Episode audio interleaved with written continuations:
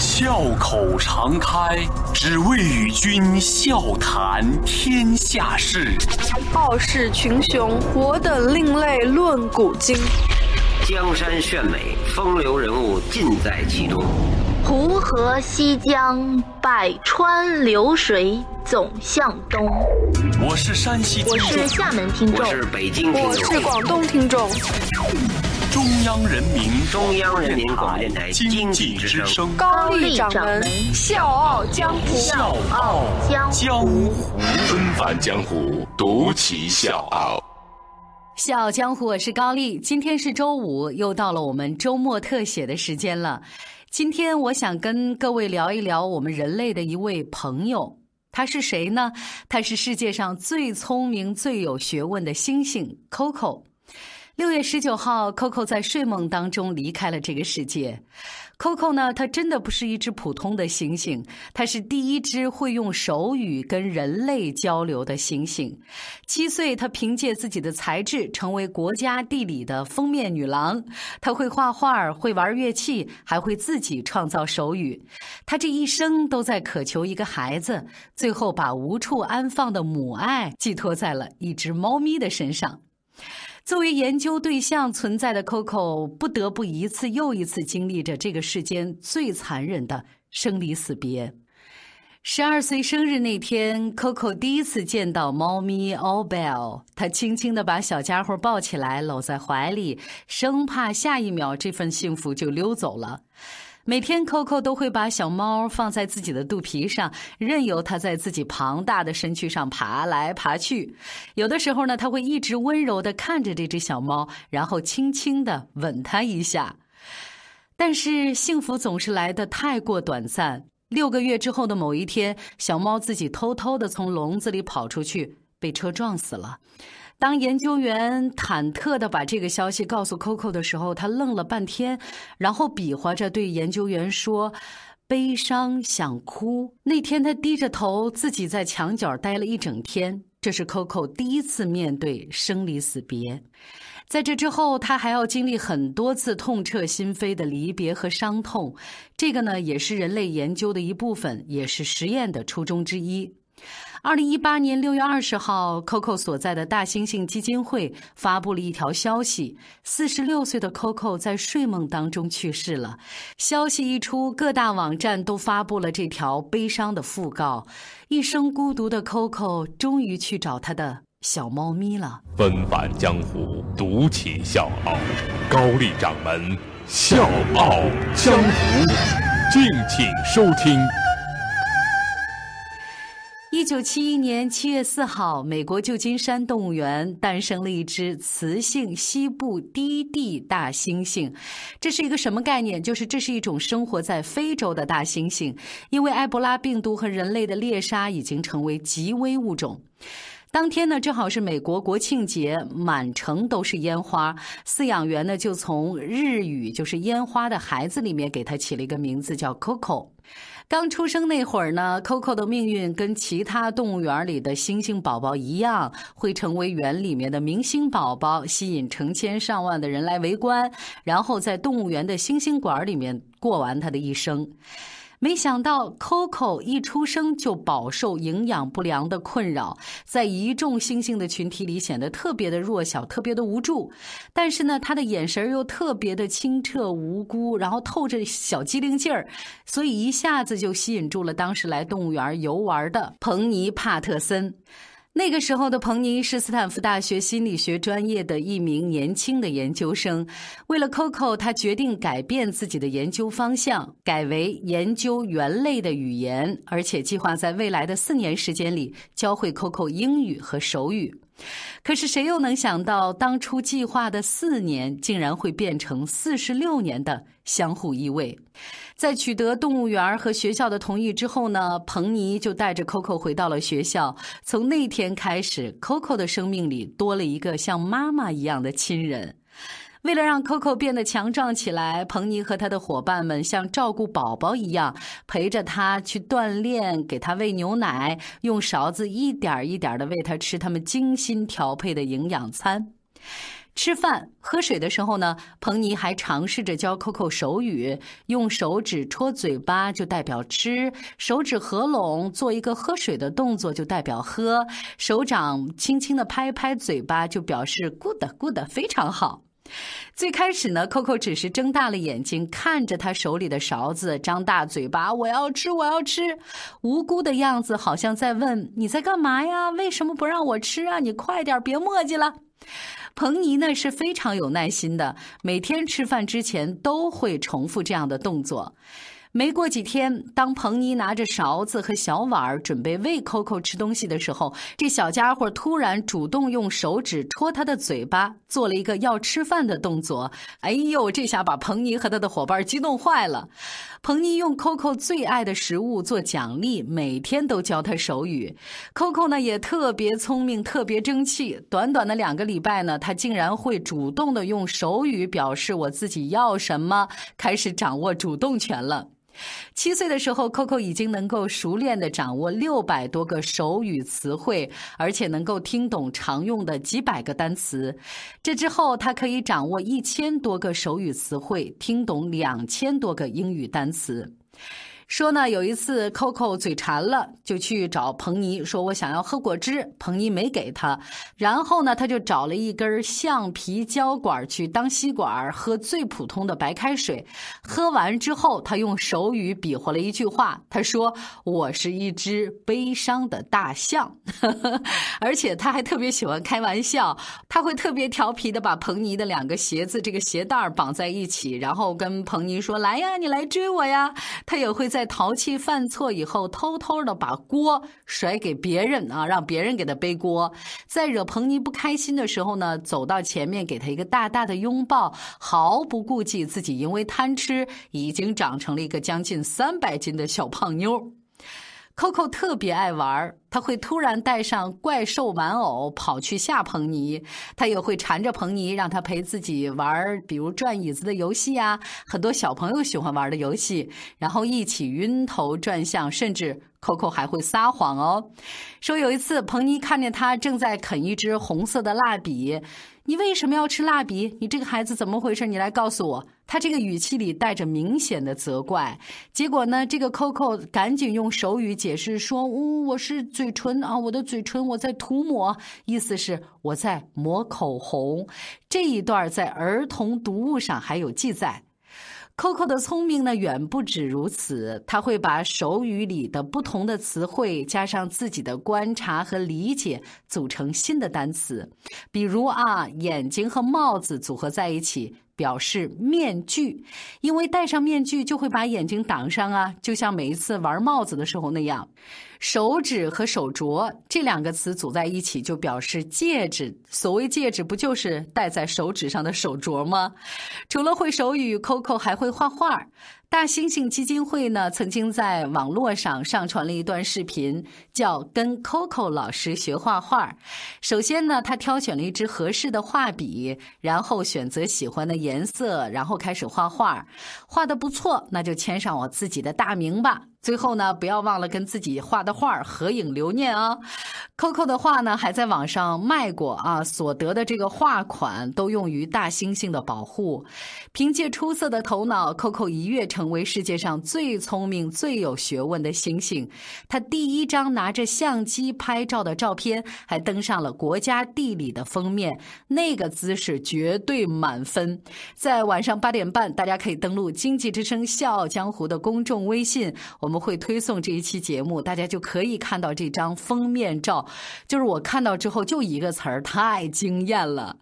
随着 Coco 一天一天的长大，彭尼也开始担心起他的终身大事儿了。自从 Coco 学会了手语之后，比划最多的一个词就是“宝宝”。他的眼神里无时无刻都在透露着说：“啊，我想要一个宝宝”，就透露着那种渴望。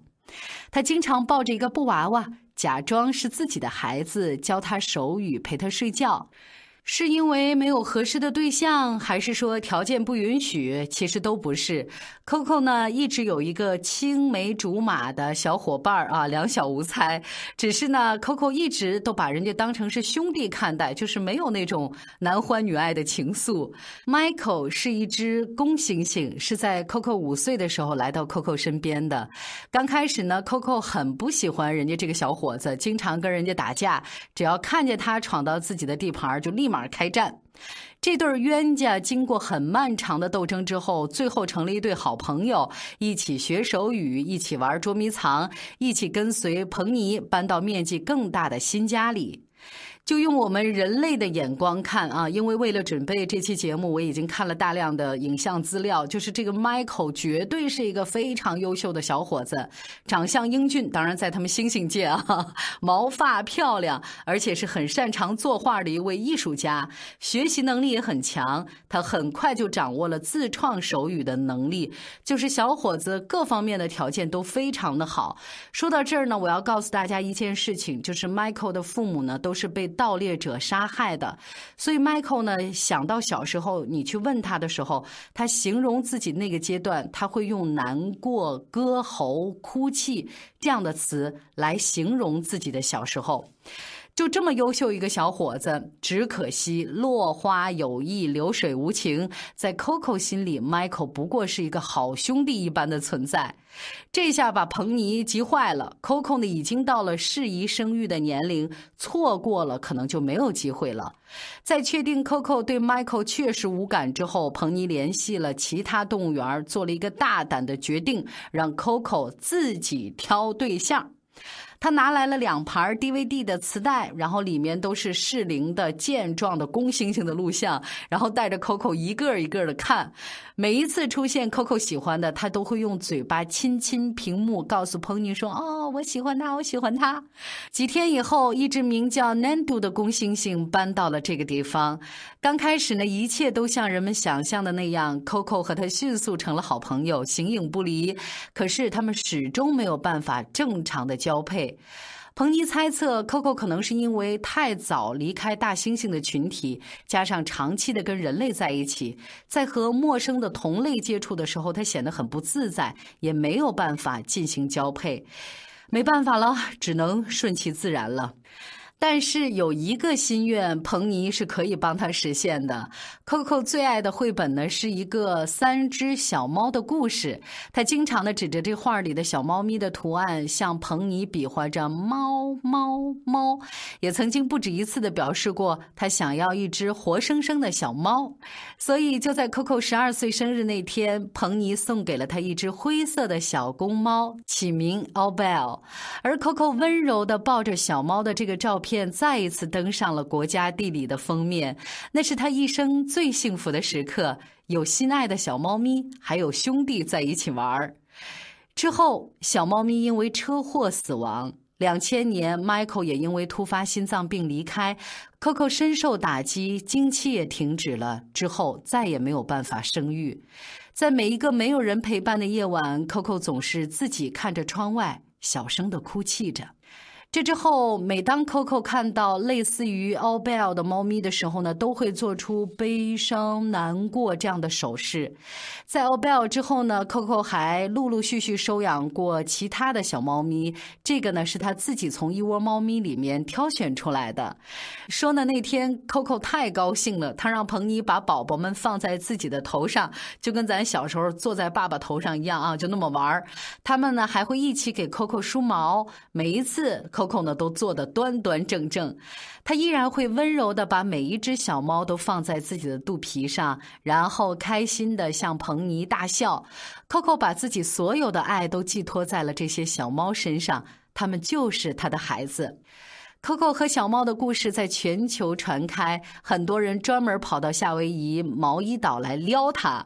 这个地方呢是大猩猩基金会购买的新的土地，是作为猩猩保护区存在的。Coco 呢也特别有明星范儿，而且呢这孩子特爱摆谱，只要有游客戴着墨镜，他就去管人家要。戴着墨镜之后呢，就开始到处嘚瑟，得意忘形，到处乱窜，就有一种要唱 rap 的感觉。很多名人呢也专程来。这个地方看 Coco，包括他最爱的节目主持人罗杰斯，还有就是喜爱的演员罗宾威廉姆斯。Coco 呢，总能一眼认出他们，然后特别兴奋的跑过去给他们一个拥抱。呃，他和罗宾在一起的那个下午是 Coco 非常难忘的一段回忆。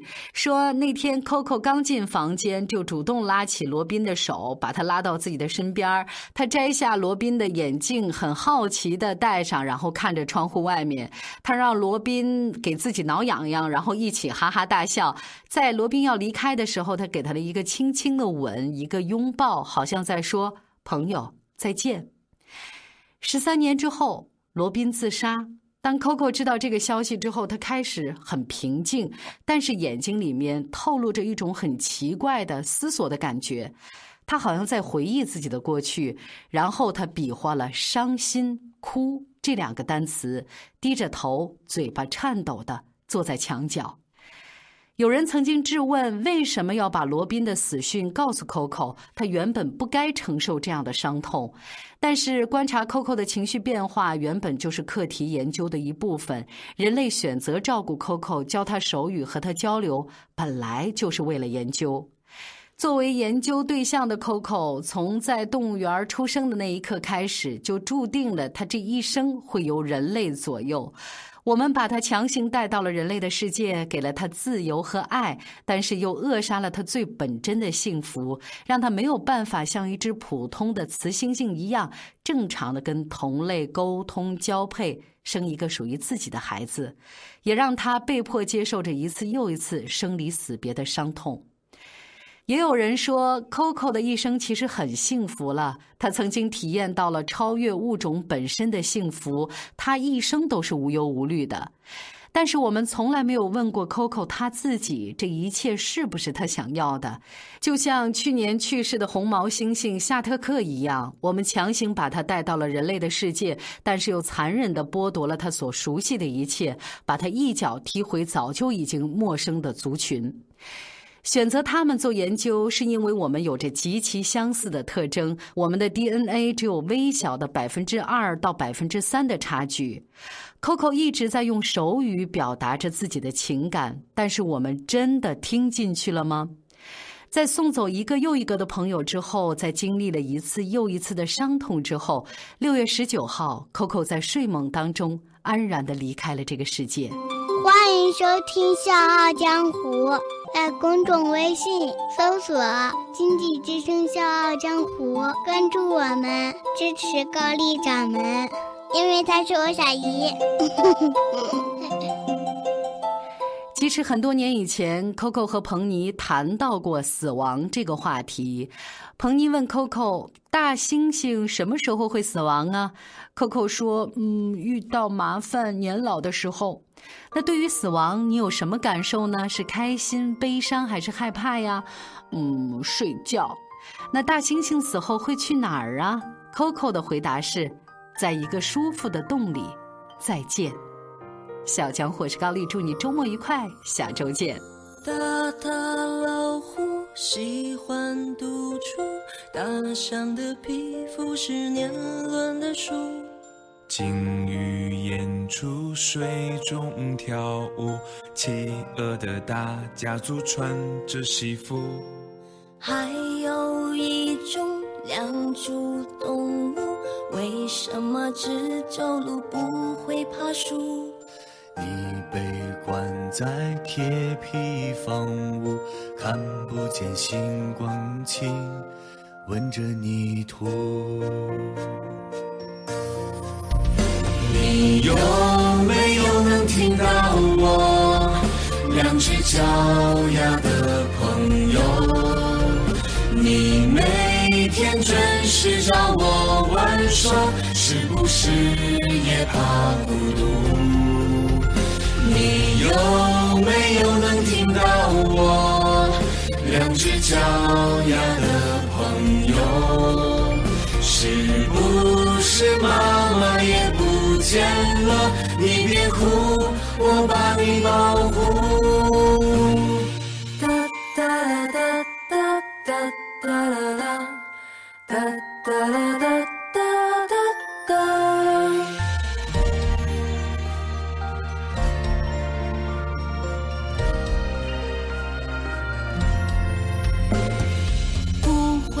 爬树，需要照顾。我抓了昆虫也分给你吃。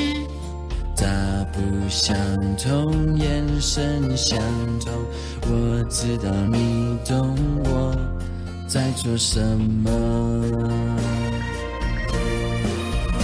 你有没有能听到我两只脚丫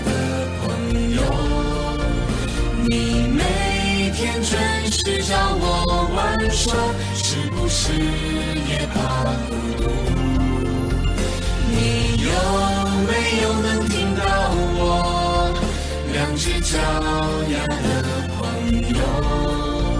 是不是妈妈也不见了？你别哭，我把你保护。你有没有能听到我两只脚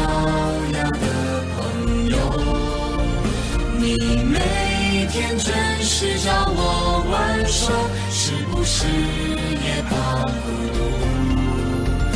你有没有能听到我两只脚丫的朋友？是不是妈妈也不见了？你别哭，我把你保护